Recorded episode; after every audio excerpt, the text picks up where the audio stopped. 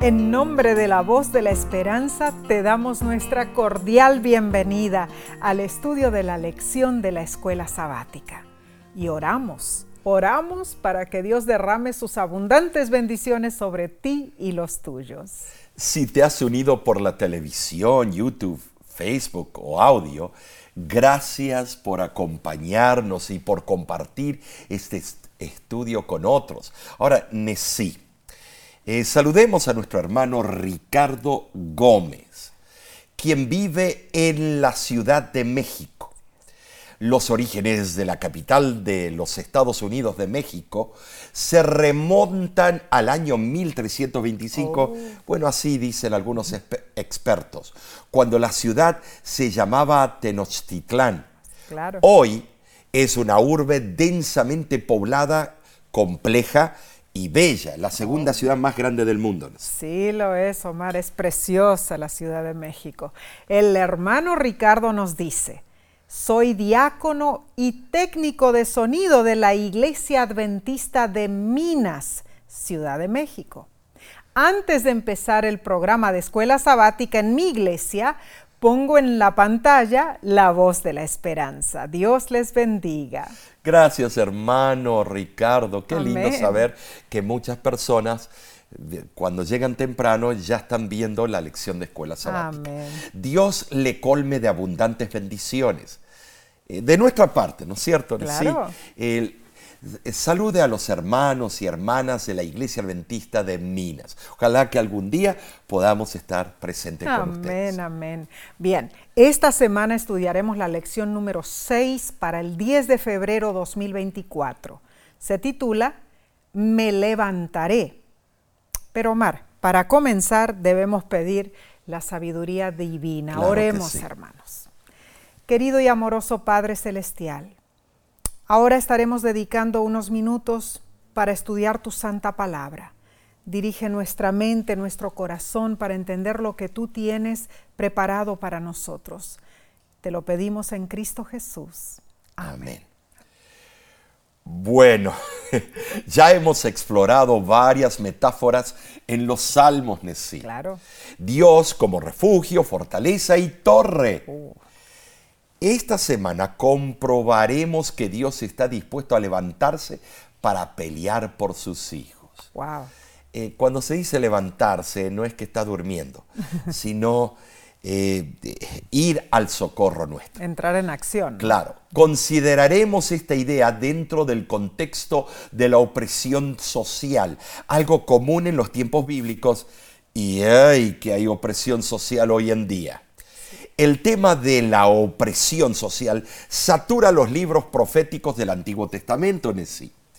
Y se repite también en los salmos. Claro que sí. Los abusos por parte de los eh, líderes políticos, lógicamente nos causan angustia, ¿no? Pero no dejamos de tener esperanza, hermanos. Ciertamente Dios es la defensa de los humildes. Amén. El texto de esta semana es Salmo capítulo 12, versículo 5 y dice, por la opresión de los pobres, por el gemido de los menesterosos, ahora me levantaré, dice Jehová, pondré en salvo al que por ellos suspira. Estos versículos son alentadores. Los versículos del Salmo 12 forman cuatro estrofas regulares pero la lección que nos enseña es que cuando los opresores hayan tenido suficiente oportunidad de revelar sus malas intenciones y cuando llegue la intervención de Dios, entonces se efectuará el juicio divino. Muy cierto. Me levantaré, dice el Señor. Esta frase señala el socorro de Dios hacia ti, hacia mí, hacia la raza humana si lo dejamos. Ahora, el comentario bíblico del púlpito de James Nisbet menciona lo siguiente sobre el Salmo 12. Toda la sociedad estaba contaminada. Los labios lisonjeros hablaban calumnias, mm. hipocresía y mentiras y estaban llenos de jactancias orgullosas. desvergonzadamente también lo justificaban todo con el dicho impío. Nuestros labios son nuestros ¿quién es Señor de nosotros? Es la pérdida del carácter lo que hace que los tiempos sean realmente malos, cuando hay una decadencia generalizada de la piedad y la honestidad. ¿Con qué clamor delicioso comienza este Salmo 12? Tan breve, tan completo, tan apropiado, entre una pregunta y nuestra respuesta, entre una tentación y nuestra entrega, entre una propuesta y nuestra aceptación, podemos lanzar esta flecha desde nuestro arco, dirigiendo nuestra oración y mirando hacia arriba. Cuán a menudo en medio de una lluvia de granizo de burlas sarcásticas podemos lanzar el grito, ayúdame Señor. Sí, e, e, este autor y este teólogo que, al punto fue oh, eh, tremendo cuando él dice la falta de carácter en la sociedad. Lo vemos a diestra y siniestra. Hermoso comentario, ¿no es cierto? Gloria a Dios. Sabemos que nuestra época no es la única infectada por la injusticia y la opresión. Los salmistas también soportaron esos males, Nessie, en forma contundente. Eh, muchos salmos son protestas dirigidas a Dios contra la violencia y el avasallamiento eh, eh, que constantemente los atacaba. Mm. Ahora Dios es paciente y contiene su ira, pues no quiere que nadie perezca, sino que desea que los inicuos se arrepientan y cambien de conducta. Ahora, hermanos, y aunque el tiempo de Dios para su intervención no siempre coincide con nuestras expectativas humanas, el día del juicio divino se acerca. Dalo por sentado. Podemos confiar en Dios y en sus promesas. La afirmación de Dios de que se levantará es la seguridad de que defiende a los que sufren. Nuestro Creador, cuyo trono está fundado en la rectitud y la justicia, puede proporcionar con su juicio soberano estabilidad y prosperidad a este mundo. Y hay un doble aspecto del juicio divino. Número uno, la liberación de los oprimidos. Y número dos, la destrucción de los impíos. Esto es lo que se nos ha prometido y esto es lo que algún día llegará a ser realidad, pero en el tiempo de Dios, no en el nuestro. Este es el punto que el salmista enfatiza. El comentario bíblico de Robert Hawker menciona lo siguiente. Mira, qué bendito alivio se encuentra en la fuerza divina contra el engaño humano y con qué dulzura consuela a toda alma afligida que suspira y clama por las abominaciones de la tierra. Hay un tiempo para favorecer a Sión, y ese tiempo ya lo ha marcado el rey de Sión. Cuando su pueblo gime y cuando sus enemigos parezcan estar en el colmo de sus crueldades, entonces dice el Señor, me levantaré cuando las cosas parezcan desalentadoras, cuando toda la ayuda humana parezca haber terminado y el enemigo grite, ajá, así lo queremos nosotros. Entonces Jesús estará cerca y la liberación a las puertas. Amén y amén. Añoramos ese día. ¿Lo añoras tú, hermano, hermana? Esta semana veremos cómo los salmos protestan contra la indiferencia humana ante la injusticia. Además, Omar, comprobaremos, ¿no es cierto?, cómo esto nos debe motivar. Es cierto. No con un deseo de venganza, sino con una actitud que glorifique a Dios.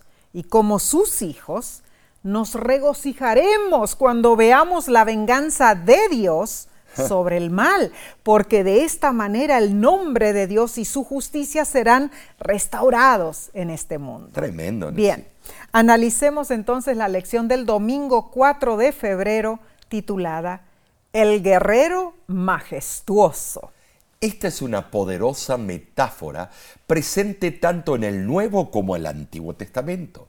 La idea en sí puede resultar brusca o militarista para la cultura moderna que prefiere las expresiones de amor, misericordia y paz. En los Salmos Nesí 18, 76 y 144, vemos a Dios en una actitud bélica, salvando a su pueblo. Así es. Pero es diferente cuando nosotros somos bélicos y Él lo es. Claro. Estos salmos alaban a Dios por su asombroso poder sobre las fuerzas del mal. Amén. Representan al Dios majestuoso eh, como guerrero y juez. Tremendo. Tremendo. Sí, claro. Y la intervención divina es descrita magistralmente por David. Sí lo es. cierto? Claro. Eh, eh, él, lo, él lo registra como un trastorno de la naturaleza. Es cierto. Me imagino que los detalles, bueno, fueron tomados de los recuerdos de las muchas tormentas que David había contemplado durante eh, esos periodos peligrosos de su vida, ¿no? Sí. Eh, y con riqueza metafórica, colmada de vehemencia, esa descripción es una de las más sublimes de la literatura universal, Omar. Sí lo es. El Salmo 18 comienza describiendo el cataclismo de un terremoto. Luego vienen relámpagos, nubes, viento, tinieblas y concluye con el furor de la tormenta en medio de la cual Jehová se revela en toda su gloria y poder. ¿Para qué? Para destruir a los enemigos y salvar a su siervo fiel. Tremendo, considerando lo que Dios había hecho, ¿sabes? Eh, el salmista afirmó que Dios vive, que contrasta con los ídolos inanimados de los paganos. Ahora, ¿qué les parece? Leamos Salmos 18 del 13 al 15. Tronó en los cielos Jehová y el Altísimo dio su voz, granizo y carbones de fuego, envió sus saetas y los dispersó, lanzó relámpagos y los destruyó entonces aparecieron los abismos de las aguas y quedaron al descubierto los cimientos del mundo. A tu reprensión, oh Jehová, por el soplo del aliento de tu nariz. ¡Wow! Qué tremendo, es, eh, parece una explicación de una película eh, de acción. Bueno, una manera solemne para describir la absoluta magnitud de la acción divina. Amén. Y esto debería disipar cualquier duda que nosotros tengamos sobre el cuidado de Dios, hermanos, por nosotros mismos y por los que sufren, o sea, su capacidad para vencer el mal. No debemos dudar, ¿no es cierto? Salmo 144 del 5 al 7 ensalza el poder de Dios y su socorro. Él dice, oh Jehová, inclina tus cielos y desciende toca los montes y humeen, despide relámpagos y disípalos, envía tus saetas y túrbalos, envía tu mano desde lo alto, redímeme y sácame de las muchas aguas de la mano de los hombres extraños. Ahora, Nesí, eh, lo que acabas de leer, vemos a un Dios en acción con todos sus eh, armamentos. Tremendo. ¡Wow!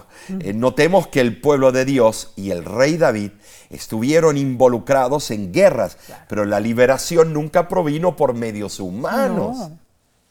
Sabes, hermano, en sus batallas contra los enemigos, el rey David siempre alabó a Dios como el único victorioso habría sido fácil para David atribuirse el mérito de sus muchos éxitos y triunfos, pero ese no era su estado de ánimo. Él sabía de dónde venía la fuente de su poder. Cuán cierto. En verdad David no confió en sus propias habilidades de batalla. Él siempre afirmó que Dios peleaba por él y lo liberaba. Desde jovencito, David reconoció que Dios lo había, eh, bueno, le había dado la destreza para derrotar al poderoso y arrogante Goliat. En esa lucha y más tarde como rey, David nunca confió en ningún armamento humano, sino que se vistió de la armadura celestial. Omar. Claramente vemos que aunque él estaba hastiado de sus enemigos, ¿no es cierto? Él reconoció el poder de Dios y le dedicó cánticos de alabanza. Así fue, sí, eh, tremendo. En Salmos 18, versículo 34, lo confirma diciendo, Dios adiestró sus manos para la batalla, para en, entesar con sus brazos el arco de bronce. Wow. Eh, Entrenado por Dios. Claro. es notable que David, siendo rey, reconocido como un guerrero exitoso, asumió su papel de hábil músico y alabó a Dios como el único libertador y sustentador. Esto es algo hermoso, me emociona. La alabanza y la oración a Dios son más poderosas que cualquier arma de guerra y fueron fuente de fortaleza para el mismo David, hermanos. Así fue. Eh, hace unos años, dos veteranos de la Segunda Guerra Mundial contaron sus experiencias durante la invasión a Normandía. Esa fue la invasión de los aliados, ¿no es cierto? que terminó derrotando al mundo nazi. Ah, fue una batalla dificilísima.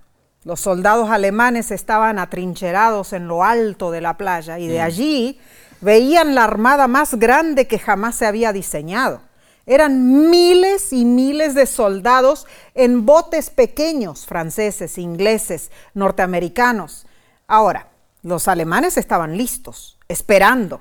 Imagínate, los aliados tenían que desembarcar, correr por la playa a la merced de los disparos de los enemigos uno de los, dos de los dos veteranos salió del barco, inmediatamente vio a sus compañeros caer acribillados por las balas de los francotiradores alemanes y desesperado pensó, no, definitivamente vamos a perder. Tremendo, sí. Hay tantos eh, clips de películas en blanco y negro de ese evento que son impresionantes y estimados. Eh, eh, los ojos se me llenan de lágrimas mm. cuando veo a esos jovencitos morir. Eh, Sabes, el número fue de 500 mil a un millón en la invasión. Este, es tremendo. ¿Pero qué le pasó al otro veterano? Oh, el otro veterano pilotaba un avión de reconocimiento. Ah, está claro. Él podía ver el panorama completo, veía a los soldados aliados que caían heridos en la playa, pero veía paracaidistas de los aliados que aterrizaban en otras partes de esa playa, apoderándose de lugares estratégicos. También veía otros lugares donde estaban desembarcando más soldados aliados. Además, veía a los aviones de los aliados eh, acribillando a los nazis y suavizando la resistencia. Al ver el progreso, este soldado pensó, wow, vamos a ganar. Ah, qué lindo. Tremenda historia. Tremendo. Todo depende de la perspectiva que tú tengas. El primer soldado basó su expectativa en su entorno inmediato, pero el segundo soldado, desde el avión, basó su expectativa en una visión más amplia. Hermano, hermana, cualesquiera sean tus dones, tus habilidades o el éxito que hayas tenido en la vida, vela por la visión más amplia. Recuerda de dónde viene tu fortaleza. Haz como el salmista. Reconoce al guerrero majestuoso, al Dios de los ejércitos, el único verdadero vencedor. Continuaremos en unos instantes.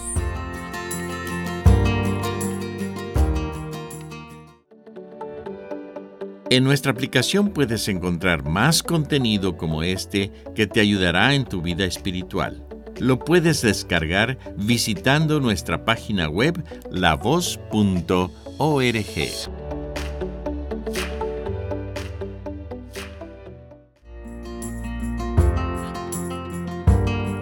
Nos alegra sobremanera tu compañía. ¿Ya has compartido este estudio con otros? Hazlo para que muchos sean bendecidos. Bien, pasemos a la lección del lunes 5 de febrero titulada Justicia para los oprimidos. Lamentablemente este mundo está lleno de personas necesitadas.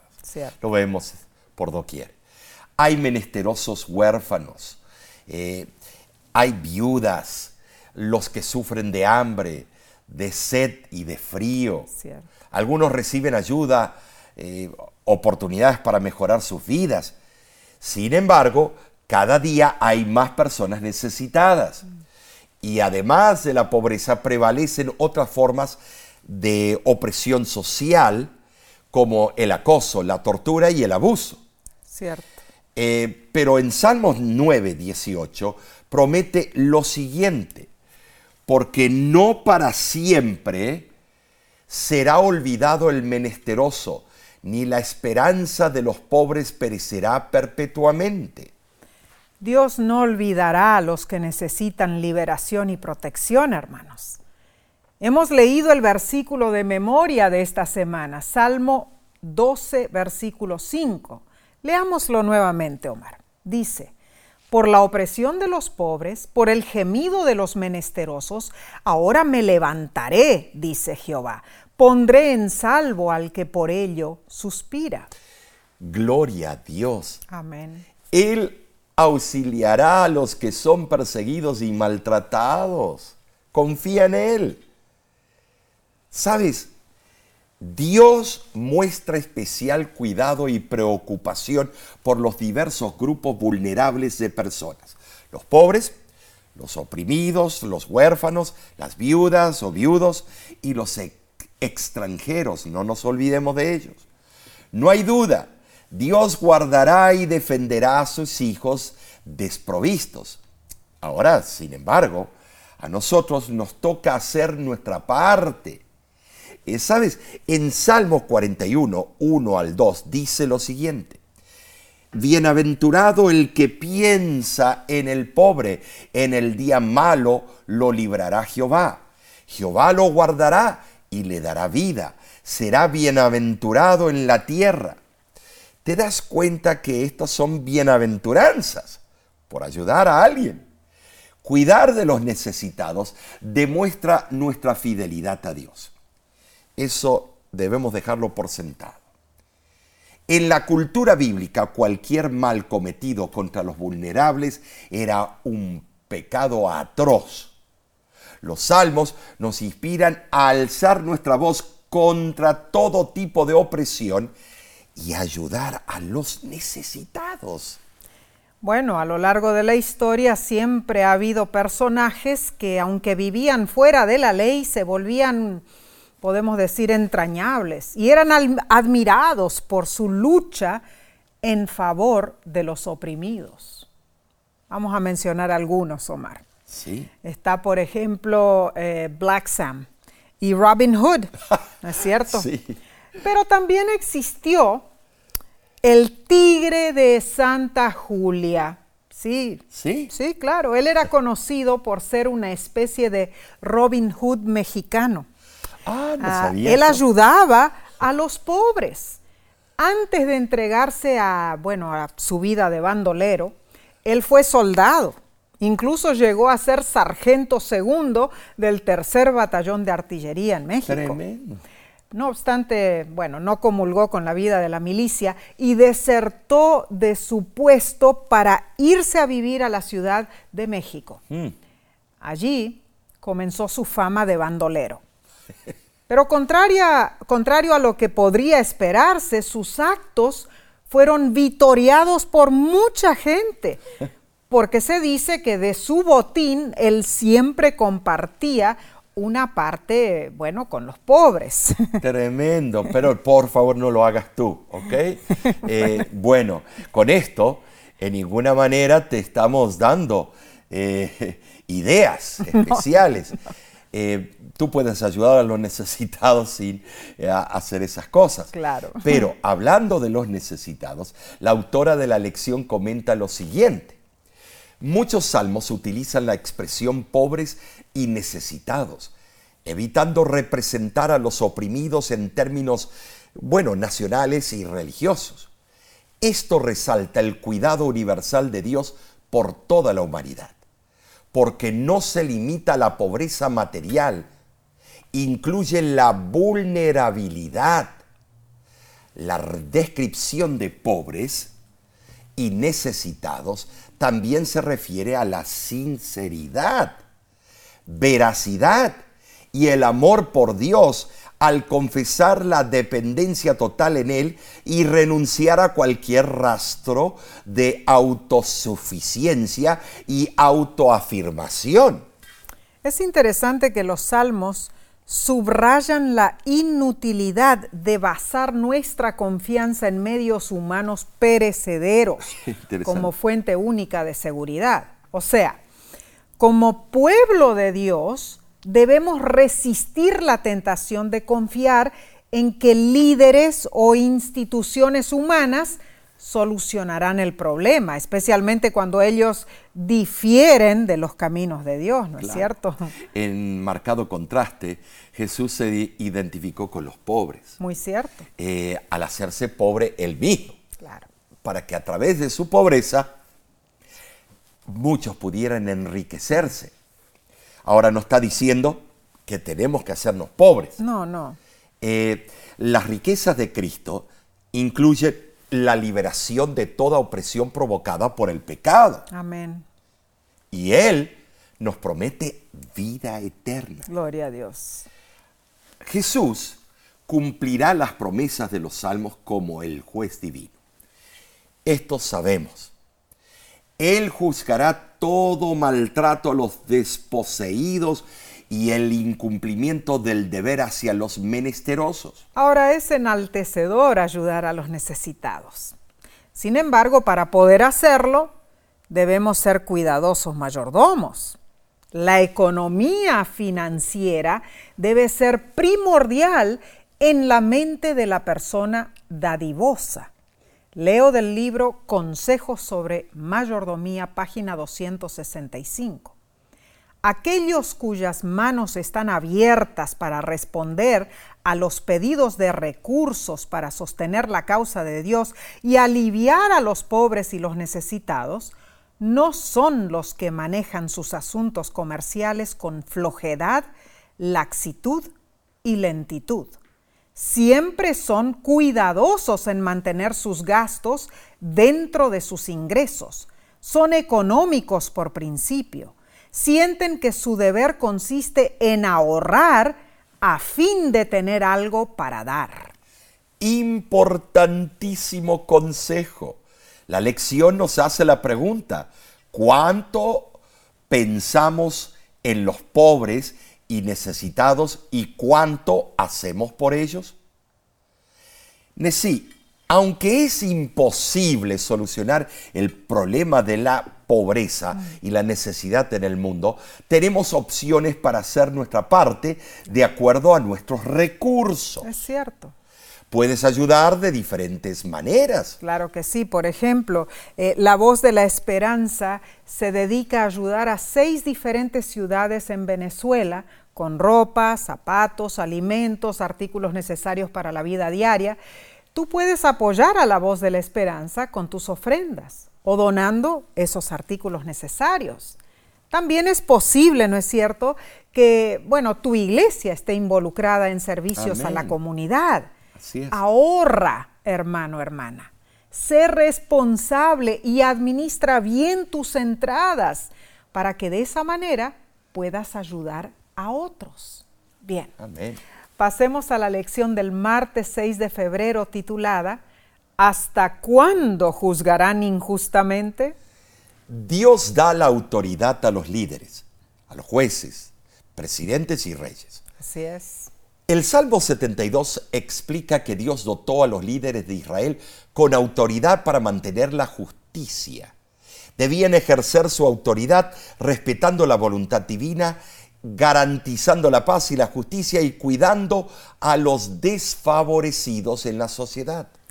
Y el Salmo 82 describe una reunión en la que se regañó a los líderes, sí, los jueces corruptos, por su negligencia, por su indiferencia hacia los oprimidos. Ahora, Salmo 82.1 dice que en esa reunión estaban presentes los dioses. Bueno, claramente no eran dioses paganos ni ángeles porque ellos nunca tuvieron la tarea de impartir justicia al pueblo de Dios. Claro que no. Ahora Jehová es el único Dios. Él comparte su gobierno del mundo con líderes humanos designados como sus representantes. Lo que tristemente sucede con frecuencia es que esos representantes humanos, tanto en la historia como hoy día, han pervertido la responsabilidad que Dios les ha confiado. Esto lo vemos como eh, algunos billonarios o grandes políticos, es la ley es diferente que para el resto de nosotros, porque a ellos no se les da la consecuencia que se nos daría a nosotros. Y hablando de dioses, el Salmo 82 expone burlonamente la apostasía de los líderes que se creían dioses por encima de otros. Esto debiera ser considerado por cada persona que tiene un puesto de liderazgo. Aunque Dios da la autoridad y el privilegio a los líderes de ser, bueno, llamados hijos del Altísimo y de representarlo, Dios renuncia a aquellos que con iniquidad aprovechan su puesto para causar daño a los que están bajo su poder. Y Dios les recuerda que aunque son líderes, son mortales, están sujetos a las leyes mortales como todas las personas. Nadie está por encima de la ley de Dios. Salmos capítulo 82, versículos 6 al 8 así lo afirma. Dios va a juzgar el mundo entero. Incluso el pueblo de Dios dará cuenta a su creador. Entonces, tanto los líderes como el pueblo deben emular el ejemplo del juez divino y poner en él su máxima esperanza. Pero hay tantos, tantos líderes chuecos o jueces que en vez de levantar el estandarte de la ley del país o la ley de Dios, la pisotean con sus acciones. Y el Salmo 82 constituye una fuerte reprimenda a esos líderes injustos, porque son irresponsables. Tienen poder, pero no ejercen la influencia para mejorar la situación de los pobres, huérfanos, afligidos y necesitados. Salmo 82, versículo 2 les hace la pregunta, ¿hasta cuándo juzgaréis injustamente? Los cargos enumerados en Salmo 82, versículo 2 al 4, hacen eco a las leyes de la Torah.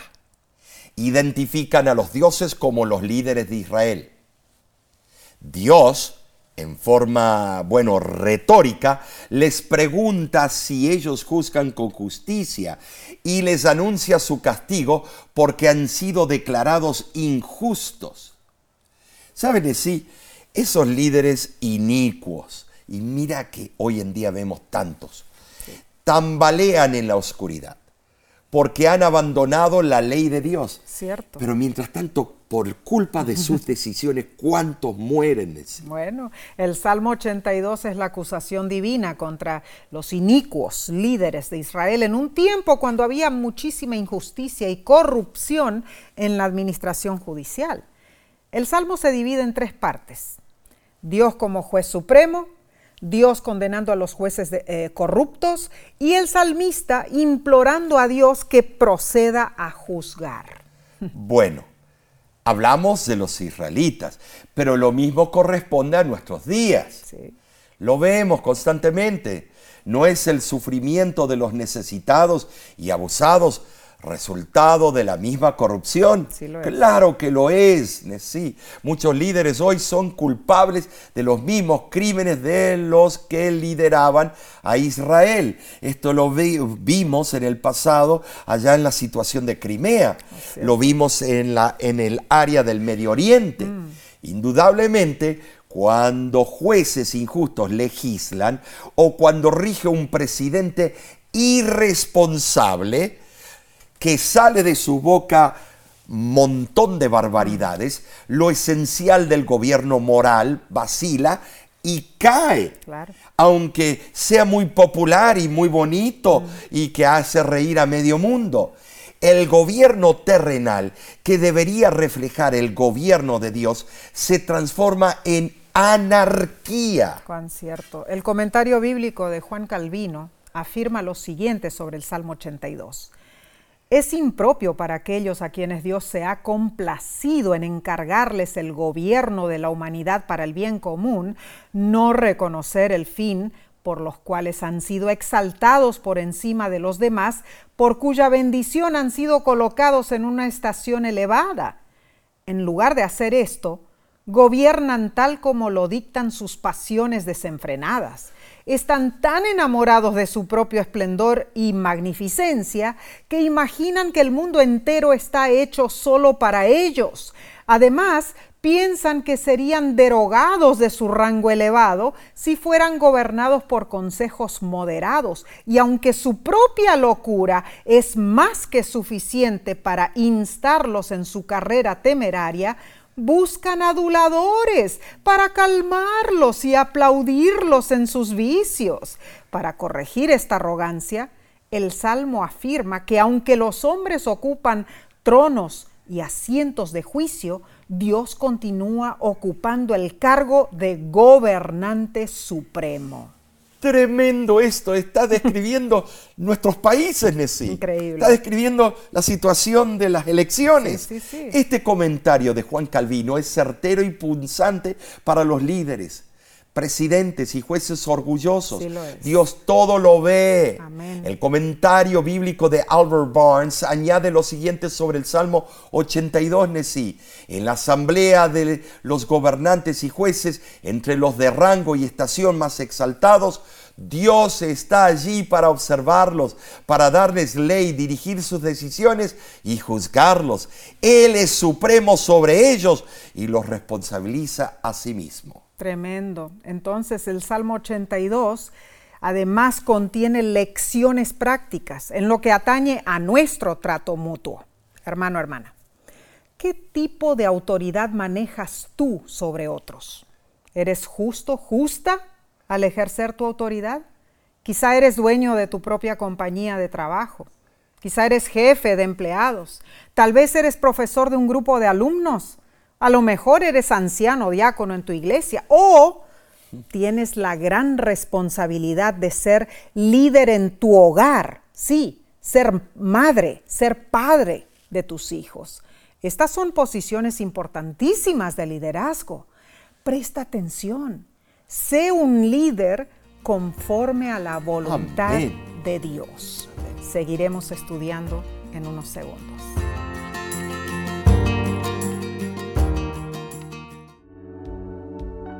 Con seguridad estás disfrutando este estudio de la escuela sabática. Te invitamos a buscarlo en formato de video por nuestro canal de YouTube. Lo puedes encontrar en youtube.com diagonal La Voz de la Esperanza.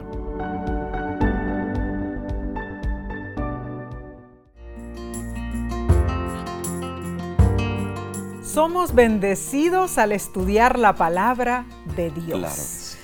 Gracias por acompañarnos. Estamos aprendiendo la voluntad de nuestro Padre Celestial.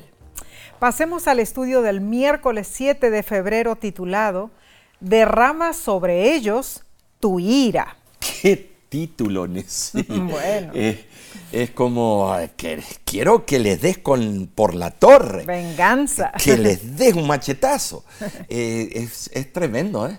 El autor Drake Stoker, eh, al iniciar su novela Drácula, el no muerto, retomó la narración del cruel personaje que dijo, mi venganza acaba de comenzar. Eh, la, la esparciré a través de los siglos. El tiempo está de mi lado. La venganza es algo serio, hasta en las novelas y esas películas de horror. Quienes toman la justicia en sus manos rara vez saben dónde está el límite en sí. Cuán cierto, Omar. Pero leamos Salmo, capítulo 58, versículos del 6 al 8, y visualicemos el sentimiento del salmista. Dice así, oh Dios, quiebra sus dientes en sus bocas.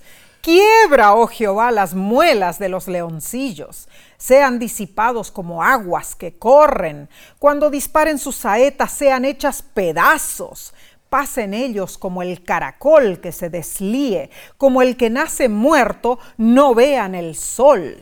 Hmm, Esto es tremendo, Nessie. Entonces quiere decir que yo tengo permiso cuando ando en el tráfico y me insultan con hmm. señales y el otro, de decir, quiebrales los dientes y las muelas. no, no, no, no. Eh, ¿Tengo permiso de darle un puño en, la nariz? No. ¿No? De ninguna manera. Oh. Pero esta, Omar, es una poderosa reclamación del salmista, ¿no es cierto?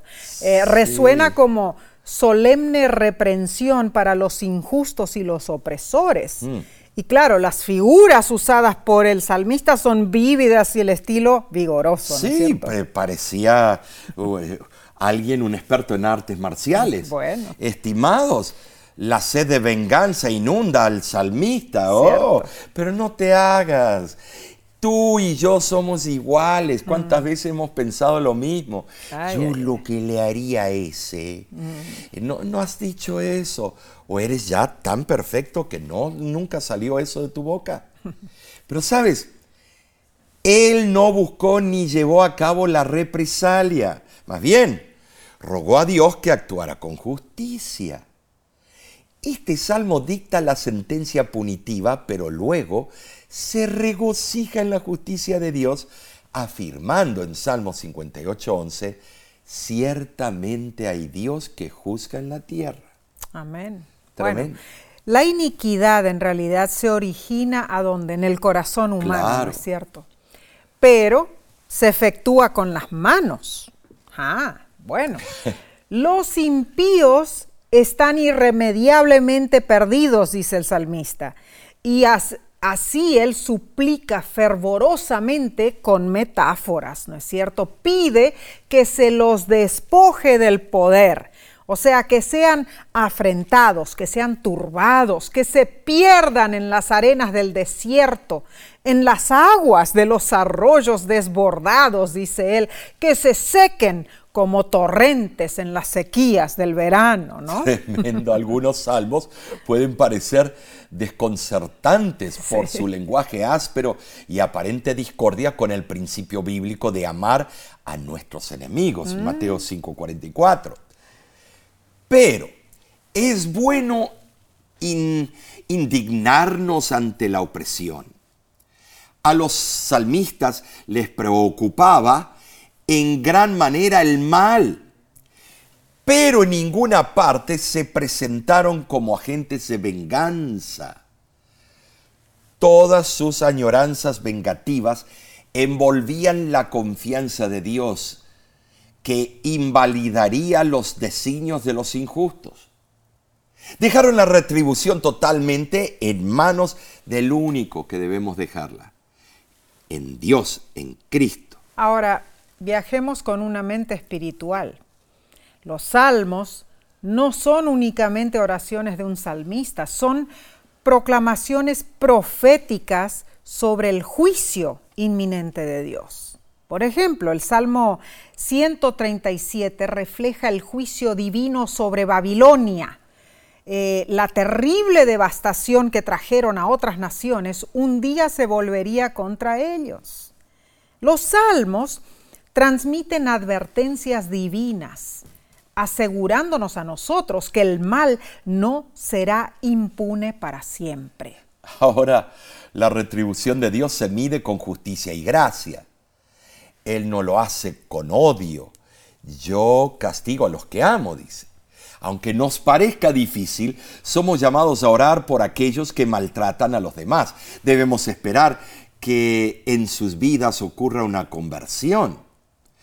Sabes, es Salmo 83, 18, muy interesante, lo afirma al exclamar, y conozcan que tu nombre es Jehová, tú solo altísimo sobre toda la tierra. Pero debemos mencionar que al intentar adaptar los salmos a las normas bíblicas de amar a los enemigos, debemos cuidar de no minimizar la experiencia agonizante que los salmos expresan. Bueno, nunca dudemos que Dios reconoce la congoja de sus hijos. Dios siente compasión por cada persona que sufre. Y el juicio divino nos constriñe a alzar nuestra voz contra el mal y buscar la venida del juicio de Dios. Pero en ese, no solamente nosotros debemos rogar al Señor. Mm. ¿Sabías? Los salmos también dan voz a quienes sufren, haciéndoles saber que Dios es consciente de su sufrimiento y que un día obrará justicia. Y estamos esperando ese bendito día. Amén. Ahora, hermano, hermana, ¿acaso tú no tienes a veces pensamientos o ilusiones de venganza contra quienes te han hecho daño? Eh, la lección te pregunta, ¿Cómo podrían ayudarte estos salmos a poner esos sentimientos en la perspectiva adecuada? Elena G. de White en su libro eh, Mensajes Selectos, tomo 1, página 256, dice, la ley de Dios toma en cuenta los celos, la envidia, el odio, la malignidad, la venganza, la concupiscencia y la ambición que agitan el alma pero que no han hallado expresión en acciones externas porque ha faltado la oportunidad, aunque no la voluntad. Y se demandará cuenta de esas emociones pecaminosas en el día cuando Dios traerá toda obra a juicio, sea buena o sea mala. Impresionante, sí. Mm. Qué cita que de verdad te hace temblar. La verdad que sí. Eh, en esencia, este estudio trata sobre la naturaleza de Dios. Él está obrando en nuestro favor. El libro de Hechos de los Apóstoles, página 268, dice, cuando estudiamos el carácter divino a la luz de la cruz, vemos misericordia, ternura, espíritu perdonador, unidos con equidad y justicia Vemos en medio del trono a uno que lleva las marcas del sufrimiento soportado para reconciliar al hombre con Dios. Vemos a un Padre infinito que nos recibe por los méritos de su Hijo. La nube de la venganza que amenaza con la miseria y la desesperación revela a la luz reflejada desde la cruz el escrito de Dios Vive, pecador, vive. Yo he pagado el rescate. Hermosa cita, ¿no es cierto? Increíble, tremendo. Amén y amén. Precioso. Hermano, hermana, necesitamos reconocer y controlar nuestras emociones. Romanos 12, 19 nos aconseja, no os venguéis vosotros mismos, amados míos, sino dejad lugar a la ira de Dios, porque escrito está, mía es la venganza, yo pagaré, dice el Señor. A la luz de la cruz podemos ser capaces de actuar con calma y serenidad ante las injusticias de este mundo y permitir que Dios obre con justicia a su debido tiempo.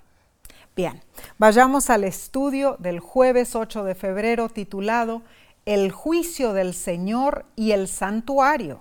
El estudio de este día considera la difícil situación de los oprimidos dentro del contexto del juicio final y especialmente cómo se describe en los libros de Daniel y Apocalipsis. Ahora, ¿dónde ocurre el juicio de Dios y cuáles son sus implicaciones? Para ello debemos leer Salmo 96, versículos 6 y versículos 9 al 10 y dice así, alabanza y magnificencia delante de él, poder y gloria en su santuario. Adórate a Jehová en la hermosura de la santidad. Temed delante de él toda la tierra. Decite entre las naciones, Jehová reina, juzgará a los pueblos en justicia. Dios es santo y desde su trono lo observa todo. Definitivamente el santuario y el juicio de Dios están estrechamente relacionados porque en el santuario ocurrirá el juicio divino. Así lo indica el juicio del Urim en números 27-21 y el pectoral del juicio del sumo sacerdote en Éxodo 28-30. Muchos de los salmos representan a Dios en su trono, en el santuario, juzgando al mundo. El santuario en sí, eh, terrenal, era un microcosmo de el macro santuario y tabernáculo del cielo. Las cosas vívidas están allá. Aquí era una sombra del porvenir. Ahora, la autora de la lección afirma lo siguiente. En el santuario se reveló el plan de salvación. En el paganismo el pecado se entendía principalmente como una mancha física que debía eliminarse mediante ritos mágicos. En contraste, la Biblia presenta el pecado como una transgresión de la ley moral de Dios. La santidad de Dios significa que Él ama la justicia y la rectitud. Entonces, el pueblo de Dios debe buscar la justicia y la rectitud. Para lograrlo, deben guardar la ley de Dios, que es una expresión de su santidad. Por lo tanto, el santuario es el lugar del perdón de los pecados y la restauración de la justicia. Ahora hagamos un paréntesis. Daniel capítulo 7 revela dos intenciones del juicio celestial, castigar al opresor y vindicar a los oprimidos. El juicio confirma que las acciones de Dios son a favor de los justos. Y en el libro de Apocalipsis, el juicio ocurre en el santuario. Apocalipsis capítulo 6 explica que las almas de los que habían sido muertos por causa de la palabra de Dios están debajo del altar, reciben túnicas blancas y esperan la acción final de Dios para redimirlos. Claramente el santuario es donde Dios actúa en favor de su pueblo. Esto no está apoyando de que hay vida en el más allá, sino a su debido tiempo. No es coincidencia que las siete últimas plagas, dadas a, los siete ángeles, sean libradas desde el santuario, la sede del juicio de Dios. Apocalipsis 15, versículos 5 al 6. Entendiéndolo así, Nesí, eh, comprendemos por qué el libro de los Salmos expresa la certeza de que podemos orar a Dios por liberación Claro. y declarar, bueno, acusaciones contra los opresores del pueblo de Dios. Cierto. Mira, en Salmo 132, versículos 7 al 8, es claro lo que dice. Vamos a leerlo. Entraremos en su tabernáculo, nos postraremos ante el estrado de sus pies. Levántate, oh Jehová, al lugar de tu reposo, tú y el arca de tu poder. Oh, el Dios que perdona se vengará de las malas Así es. acciones de los que no se arrepienten. Las implicaciones prácticas de que el santuario es el lugar del juicio divino se ven en la sapiencia de la santidad de Dios y en las exigencias es. que Él nos hace de vivir una vida justa, haciendo su voluntad. Ahora, en sí, este tema no nos debe amedrentar. No. No nos debe amedrentar. El juicio de Dios desde Sión resulta en el bienestar de los justos y en la derrota de los impíos. Nesí. Amén.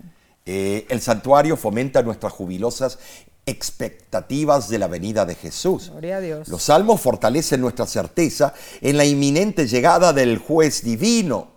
Leamos Romanos capítulo 8, versículo 34, donde se nos da nuestras eh, buenas noticias sobre lo que Cristo está haciendo en el santuario celestial.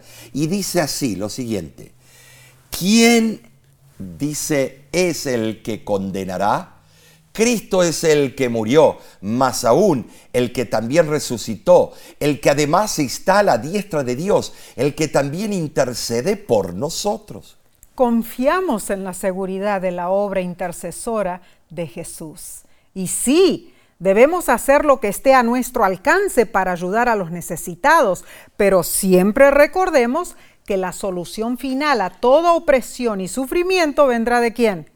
De Dios, ¿no es cierto? Sí. Esta semana hemos estudiado consejos sabios y, y tremendos, certeros. Claro. No debemos dejarnos llevar por deseos de venganza ni dejarnos engañar por ideas de que alguien logrará la justicia social en la tierra. Este asunto solo puede ser resuelto por Dios. Amén, Nuestra amén. fe debe centrarse en la promesa de la acción divina en nuestro favor y no en la fuerza ilusoria de nuestro poder humano. Nesí. Así es. Bueno, recapitulemos entonces. Número uno, cualesquiera sean tus habilidades, recuerda de dónde proviene tu fortaleza, del guerrero majestuoso, Dios de los ejércitos, el único vencedor. Número dos, cuidar de los nece- necesitados demuestra tu fidelidad a Dios. Alza tu voz contra la opresión y ayuda a los necesitados. Número tres, no critiques a los líderes injustos. Sé tú un líder conforme a la voluntad de Dios. Número cuatro, a la luz de la cruz actúa con serenidad ante las injusticias y permite que Dios obre a su debido tiempo. Y número 5, Cristo está haciendo su obra en el santuario celestial. La solución final a toda opresión vendrá del cielo. Gloria a Dios por este hermoso estudio. Amén, Nesí. amén. Eh, la semana que viene nos gozaremos nuevamente con otro impresionante tema. Así es, la próxima lección se titula Tu amor es grande hasta los cielos. Acompáñanos y estudiemos juntos. Además, no te olvides el tema de este viernes. Se titulará Viene el día terrible. De nuestra parte te decimos a ti y a los tuyos que Dios te bendiga. Amén.